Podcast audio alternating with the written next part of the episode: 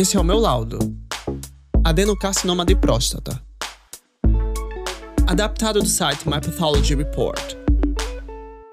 Antes de começar, alguns fatos importantes. O adenocarcinoma é o tipo mais comum de câncer de próstata, e a maioria dos pacientes com esse diagnóstico tem 50 anos ou mais. A próstata é um pequeno órgão encontrado apenas em pessoas do sexo masculino, e normalmente tem o tamanho e a forma de uma noz. Ela se localiza embaixo da bexiga e fica entre o pubis e o reto. Esta glândula envolve a uretra assim que ela sai da bexiga, e é pela uretra que a urina sai da bexiga e também o sêmen sai dos ductos ejaculatórios para o exterior do corpo. O adenocarcinoma é um tipo de câncer que surge a partir das pequenas glândulas que formam a próstata. Este é um tumor relativamente comum entre homens mais velhos, pois o risco aumenta a partir dos 50 anos de idade. Outros fatores de risco são história familiar de câncer de próstata, pessoas negras e obesidade. A maioria dos tumores na próstata são encontrados depois que o médico examina manualmente sua próstata. Este procedimento é denominado exame retal digital, o exame do toque. Se o nódulo for encontrado, o próximo passo é tirar várias pequenas amostras do tecido da próstata em um procedimento chamado biópsia. A maioria maioria das biópsias geralmente envolve de 10 a 15 amostras do tecido retiradas de diferentes partes da próstata. Uma biópsia também pode ser feita após um exame de sangue mostrar níveis elevados do antígeno específico da próstata, o PSA. Existem diferentes tipos de adenocarcinoma da próstata, com base na forma e no tamanho das células tumorais e na forma como elas crescem. Seu patologista só pode decidir o tipo de adenocarcinoma depois de examinar uma amostra do seu tumor ao microscópio. A maioria dos adenocarcinomas da próstata é chamada de acinar. Este é o tipo histológico mais comum. Outros tipos histológicos são raros, mas inclui carcinoma intraductal da próstata, carcinoma ductal prostático, carcinoma adenoescamoso e carcinoma neuroendócrino de pequenas células. Seu laudo provavelmente terá muitas informações sobre o grau score de Gleason. Seu patologista decidirá o grau de Gleason após examinar o tecido no microscópio e dará ao tumor um número entre 1 a 5. Os tumores que se parecem com as glândulas normais recebem um número menor. Estes tumores tendem a ter crescimento lento e são menos agressivos. Os tumores que não se parecem com as glândulas normais recebem um número maior e tendem a ser mais agressivos. Esses tumores podem crescer rapidamente e se espalhar. A pontuação score de Gleason é calculada somando os dois números de grau de Gleason mais comuns em seu tumor. Por exemplo, se seu tumor for composto de 70% de Gleason grau 3 e 30% de Gleason grau 4, então seu score de Gleason seria 3 mais 4 igual a 7. Tumores com um score acima de 7 geralmente têm prognóstico pior. O adenocarcinoma prostático pode aparecer e progredir de maneira muito diferente em cada pessoa. Muitos tumores crescem lentamente. Alguns homens podem viver muitos anos antes que o câncer seja detectado. Alguns tumores são agressivos e estes devem ser tratados imediatamente.